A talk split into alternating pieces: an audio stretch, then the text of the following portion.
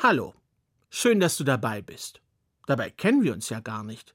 Ich meine, ich weiß nicht, wie du lebst und wo du wohnst. Also, ob du jetzt in einem Haus wohnst oder in einer Wohnung haust. Manche Menschen, die leben in Bauwagen. Ich weiß auch nicht, ob du ein eigenes Zimmer hast oder ob du es dir mit jemandem teilst. Aber bei einer Sache, da bin ich mir ziemlich sicher, nämlich dass du Nachbarn hast. Neben dir, über dir, unter dir, Wand an Wand oder ein Kilometer weit weg. Aber Nachbarn hast du ganz bestimmt.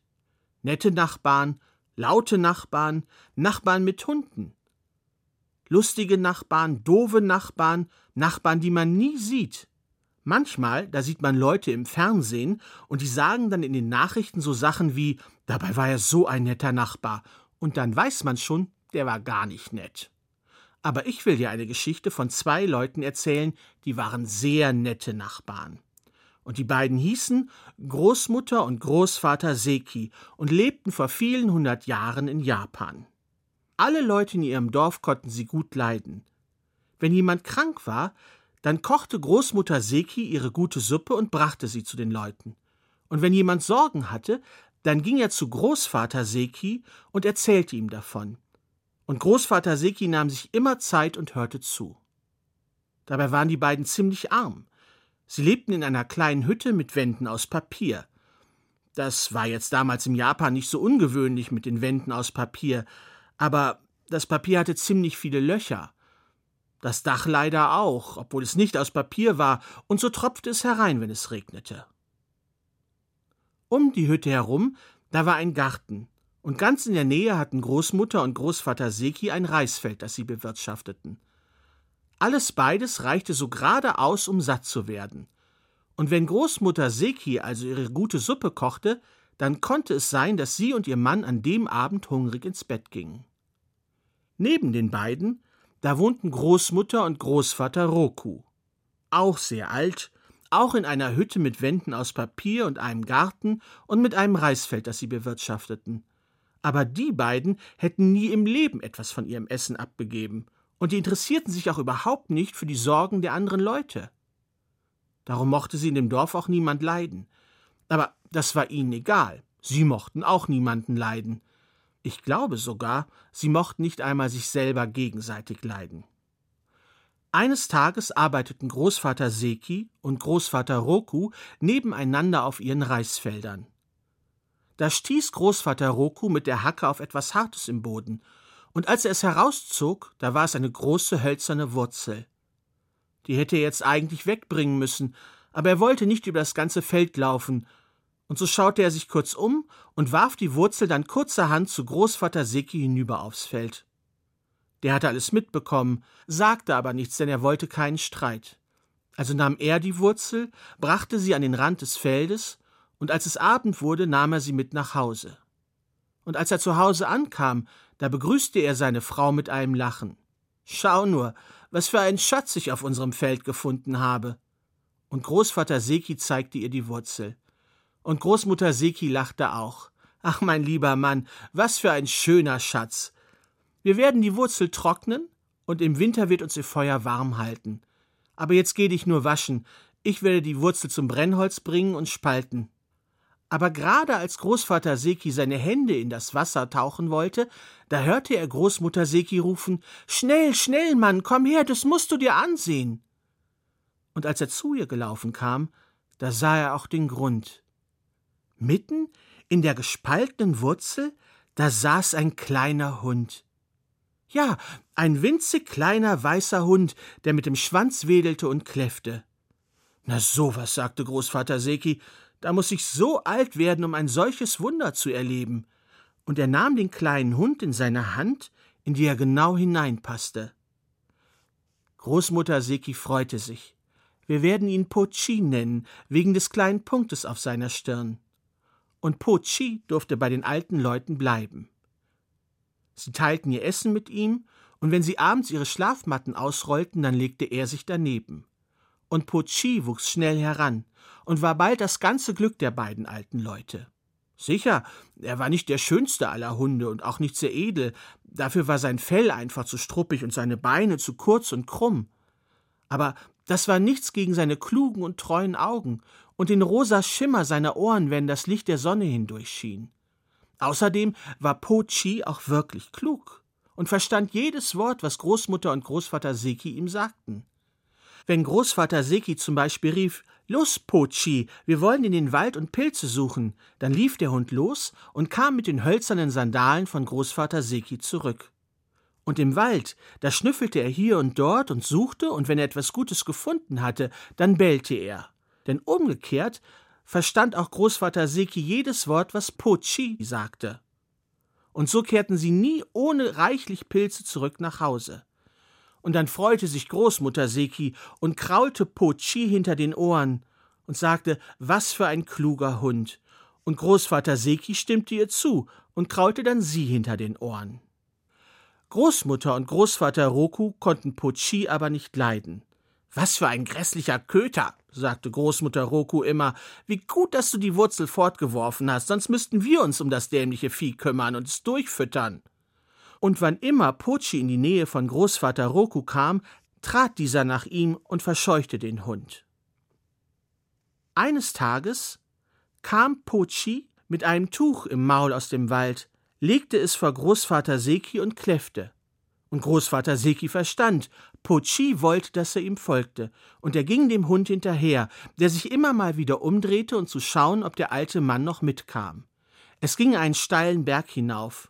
Der Weg war steinig und der Wald war dicht, wurde zur Spitze des Berges aber immer lichter. Und Großvater Seki kam mächtig außer Atem und fing an zu schwitzen, und als er oben auf der Spitze des Berges angekommen war, da keuchte er Ich hoffe, du hast einen guten Grund, mich hier hochzuführen. Aber als er wieder zu Atem gekommen war, da sah er sich um. Es war wunderschön hier. Als er in das Tal hinabblickte, sah er die Reisfelder im Licht der Abendsonne golden leuchten. In der Ferne flogen Kraniche über den Himmel, und ganz weit fort im Dunst, da glaubte Großvater Seki das Meer glitzern sehen zu können. Aber Pochi hatte ihn nicht wegen der guten Aussicht hierher geführt. Er bellte und begann an einer bestimmten Stelle mit den Vorderpfoten im Boden zu scharren. Und Großvater Seki kniete sich neben ihn und begann mit der Hacke zu graben, denn er war sich sicher, dass es das war, was sein Hund wollte. Und nachdem Großvater Seki eine Weile gegraben hatte, da fand er einen Schatz, einen großen Haufen Gold- und Silberstücke und es waren so viele, dass Großvater Seki sie in das Tuch packen musste, um sie alle auf einmal den Berg herunterzubekommen.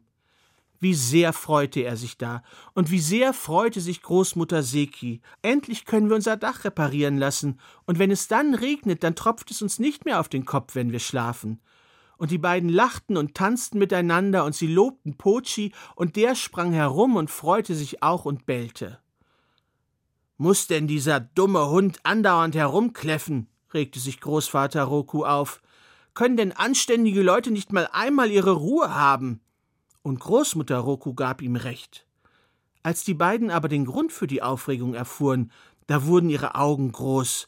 So viel Gold und Silber, so ein Reichtum, und da liefen sie eilig zu Großmutter und Großvater Seki herüber und fingen an, Pochi über alle Maßen zu loben, was für ein kluger und schöner Hund er doch wäre und so prächtig und wunderbar und welch ein Glück Großmutter und Großvater Seki doch hatten, so ein feines Tier zu besitzen. Aber, sagte der Großvater Roku, Ihr wollt doch sicher euer Glück mit uns teilen. Schließlich kam die Wurzel, aus der ihr den Hund habt, von unserem Feld. Bitte leit ihn uns für einen Tag, denn er soll uns auch zu großen Reichtümern führen. Und weil Großmutter und Großvater Seki ein gutes Herz hatten, gaben sie ihn Pochi mit. Und sofort nahm Großvater Roku den Hund und zog ihn an der Leine den Berg hinauf. Pochi wehrte sich, er wollte nicht und stemmte sich mit seinen Füßen gegen Großvater Roku an. Aber weil ihn hier niemand mehr sehen konnte, schlug Großvater Roku nach Pochi. Willst du wohl mitkommen, du dummes Vieh? Du sollst auch mir jetzt Gold und Silber zeigen. Glaubst du, ich will mein ganzes Leben lang arm bleiben? Aber Pochi jaulte und winselte, und wenn Großvater Roku zugehört hätte, hätte er verstanden, dass es auf dem Berg keine Schätze mehr zu finden gab. Aber Großvater Roku hörte nicht zu, Und als die beiden die Spitze des Berges erreichten, da packte Großvater Roku den armen Hund am Nacken und drückte seine Schnauze in den Boden. Pochi wehrte sich, wusste nicht, was er tun sollte und fing aus lauter Verzweiflung an, mit den Vorderpfoten im Boden zu scharren. Da glaubte Großvater Roku, dass das die Stelle sei, an der ein Schatz zu finden wäre. Er stieß den Hund grob beiseite und fing an, mit der Hacke zu graben. Aber alles, was er fand, war ein Haufen Holzkohle. Du mieses kleines Vieh, glaubst du mich betrügen zu können? Gold und Silber wollte ich finden, keine Holzkohle. Und da hob Großvater Roku seine Hacke in die Höhe und er schlug Pochi.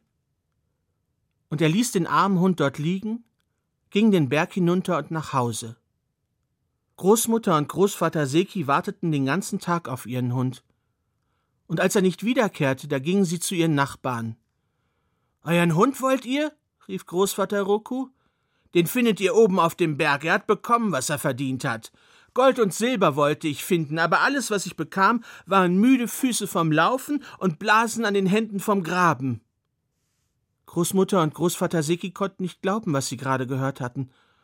Und so schnell sie konnten, liefen sie den Berg hinauf. Sie weinten und sie hofften doch, dass sie Pochi vielleicht noch lebend finden würden. Sie hielten sich an den Händen und als sie die Spitze des Berges erreicht hatten, da sahen sie, dass alles zu spät war. Gleich dort begruben sie ihren Hund. Und sie weinten. Und von nun an gingen sie jeden Tag den Berg hinauf, um das Grab von Po Chi zu besuchen. Und so sahen sie bald, dass aus dem Grab eine kleine Kiefer wuchs. Zuerst war es noch eine ganz kleine Pflanze, kaum größer als Po Chi gewesen war, als sie ihn gefunden hatten, aber so wie der Hund durch das viele gute Essen schnell gewachsen war, wuchs jetzt die Kiefer durch ihre Tränen. Und schon bald stand an der Stelle ein großer, prächtiger Baum, der den beiden alten Leuten Schatten spendete, wenn sie hier hochkamen. Kurz vor der Reisernte zog ein großer Sturm über das Land und vernichtete alle Felder. Die Bauern versuchten zu retten, was zu retten war. Aber viel war es nicht, und bald fingen die Leute an zu hungern. Sicher, Großmutter und Großvater Seki hatten noch das Gold und Silber, aber das konnte man ja nicht essen, und weil es auch nirgendwo mehr Reis zu kaufen gab, nutzte ihnen auch das Gold und das Silber nichts. Und ihre Sorgen wurden immer größer, denn mit jedem Tag wurden die Reisklößchen kleiner, die Suppe wässriger und die Bäuche immer schmaler. Trotzdem gingen sie weiter jeden Tag den Berg hinauf. Und als sie eines Tages dort unter der Kiefer ruhten, schliefen sie ein. Und da träumte Großvater Seki, dass durch das Rauschen der Kiefer Pochi zu ihm sprach. Fälle diese Kiefer, mache einen Mörser aus ihrem Stamm und male in dem Mörser deinen Reis zu Mehl. Und als Großvater Seki erwachte, stellte er fest, dass Großmutter Seki genau denselben Traum gehabt hatte. Und so befolgten sie Pochis Rat. Großvater Seki fällte die Kiefer, schnitt alle Äste ab und trug den Stamm den Berg hinunter nach Hause. Dort schnitzte er daraus einen großen Mörser. Dann nahm ihn Großmutter Seki und schliff ihn mit Sand von außen und innen ganz glatt. Es ist ein schöner Mörser geworden, sagte sie, als sie fertig war, aber viel nützen wird er uns nicht. Wir haben nur noch zwei Hände voll Reis.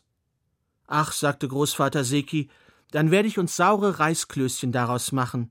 Die hat unser Pochi immer am liebsten gegessen. Und so gab Großmutter Seki den Reis in den Mörser und fing an zu stampfen. Und wie sie stampfte und stampfte und stampfte und immer weiter stampfte, da wurde aus dem Reis langsam Mehl.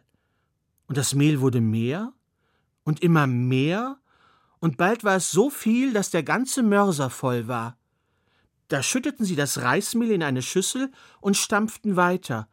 Und der Mörser füllte sich wieder mit Reismehl und immer wieder, bis alle Schüsseln, die sie hatten, voll waren. Da musste Großvater Seki weiterstampfen, denn Großmutter Seki war der Arm schwer geworden.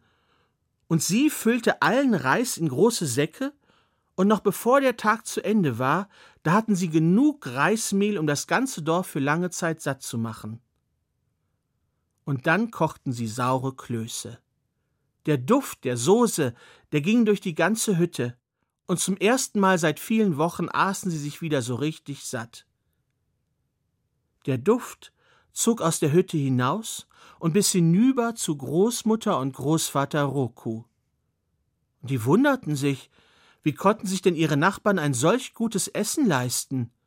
Und sie schlichen hinüber zur Hütte von Großmutter und Großvater Seki und blickten durch den Spalt eines geöffneten Fensters hinein. Und da sahen sie es. So viel Mehl, so viel Essen.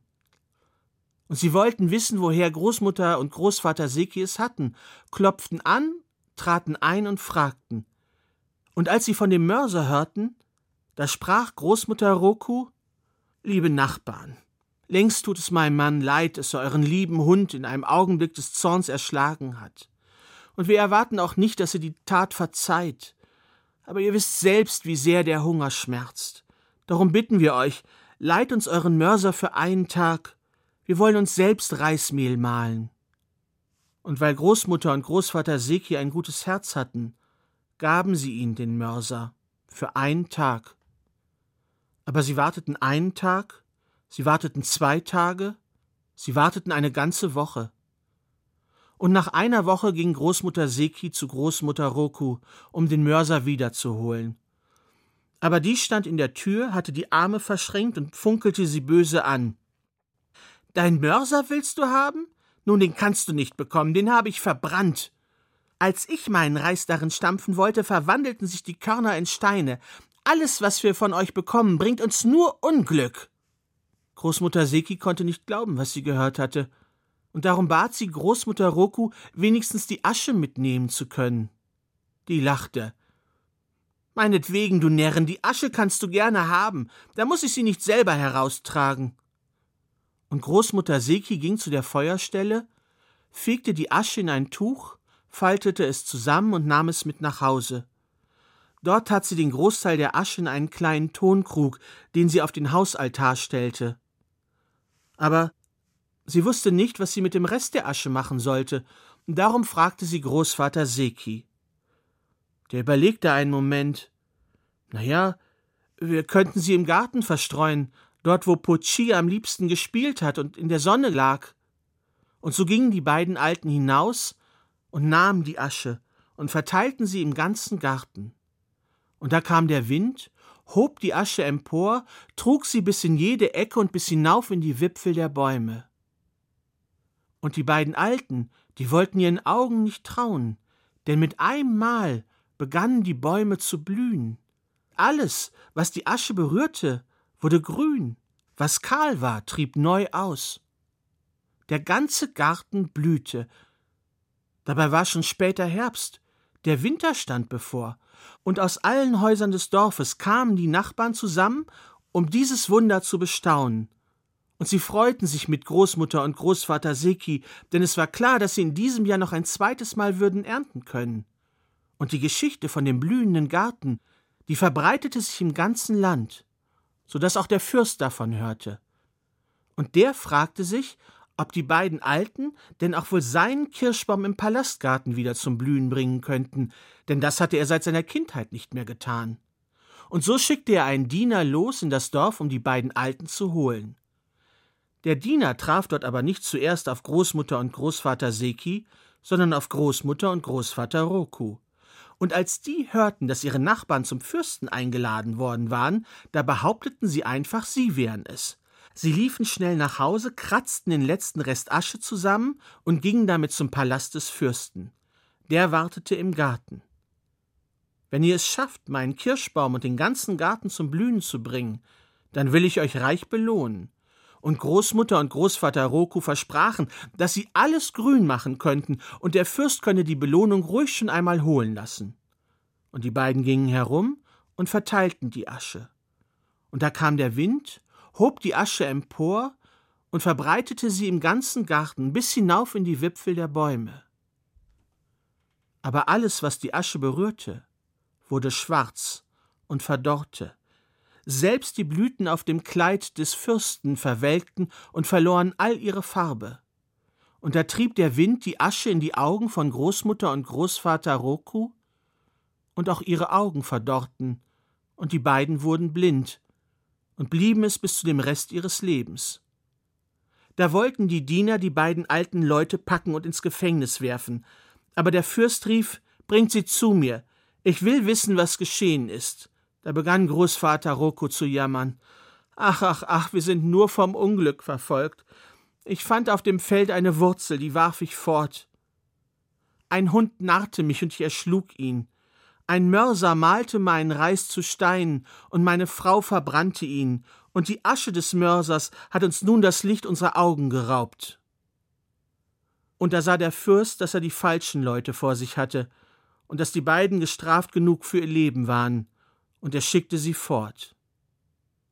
Als der Diener ein zweites Mal in das Dorf kam, da traf er dann Großmutter und Großvater Seki, und als die erfuhren, dass sie beim Fürsten eingeladen waren, da wurden sie ganz aufgeregt. Großvater Seki wollte am liebsten sofort loslaufen. Einen Fürsten lässt man ja nicht warten, aber Großmutter Seki war der Meinung, dass sie erstmal ein Bad nehmen sollten, denn dreckig vor einen Fürsten zu treten, das ging auch nicht. Und so steckte sie Großvater Seki in eine Badewanne und schrubbte ihn, bis seine Haut rot wie eine Tomate war. Dann wollte sie eigentlich noch seine Hose flicken, aber Großvater Seki fand, dass es endlich Zeit war, aufzubrechen. Am Rand des Dorfes musste Großmutter Seki aber noch einmal umkehren, sie hatten doch glatt die Asche vergessen. Aber schließlich kamen sie am Palast des Fürsten an. Und sie gingen herum und verteilten die Asche, und der Wind kam, hob die Asche empor und verteilte sie in alle Ecken des Gartens bis hinauf in die Wipfel der Bäume und zuerst da erblühte der alte Kirschbaum des Fürsten, und dann alle anderen Bäume, und was verdorrt war, wurde wieder grün, was kahl war, trieb neu aus. Selbst die verwelkten Blüten auf dem Gewand des Fürsten richteten sich wieder auf und erstrahlten in neuem Glanz. Da ging der Fürst zu den beiden alten Leuten und verneigte sich vor ihnen. Wahrlich, ihr seid die beiden Richtigen, ihr seid die, die die Bäume zum Blühen bringen können und so will ich euch reich belohnen. Aber sagt mir, wie ist das gekommen? Und da berichtete Großvater Seki, nun, ich fand eine Wurzel und nahm sie mit nach Hause. Daraus entsprang ein Hund, der war unser ganzes Glück. Als der Hund starb, da begruben wir ihn, und aus seinem Grab da wuchs eine Kiefer, aus der wir einen Mörser machten, und der Mörser malte unseren Reis zu Mehl, so dass wir lange satt hatten. Und als der Mörser verbrannt wurde, da nahmen wir die Asche und streuten sie im Garten aus, und die Asche brachte all die Bäume zum Blühen. Und da sprach der Fürst, so will ich euch jetzt reich belohnen. Und zuerst ließ er Kisten mit Gold und Edelsteinen und kostbaren Gewändern kommen. Dann verkündete er, von nun an sollt ihr beide den Titel die beiden Alten, die die Bäume zum Blühen bringen, tragen, und niemand sonst in diesem Land darf diesen Titel tragen, so dass ihr nie vergessen werdet. Und dann beugte er sich vor und lächelte. Und als drittes, da will ich euch einen Rat geben.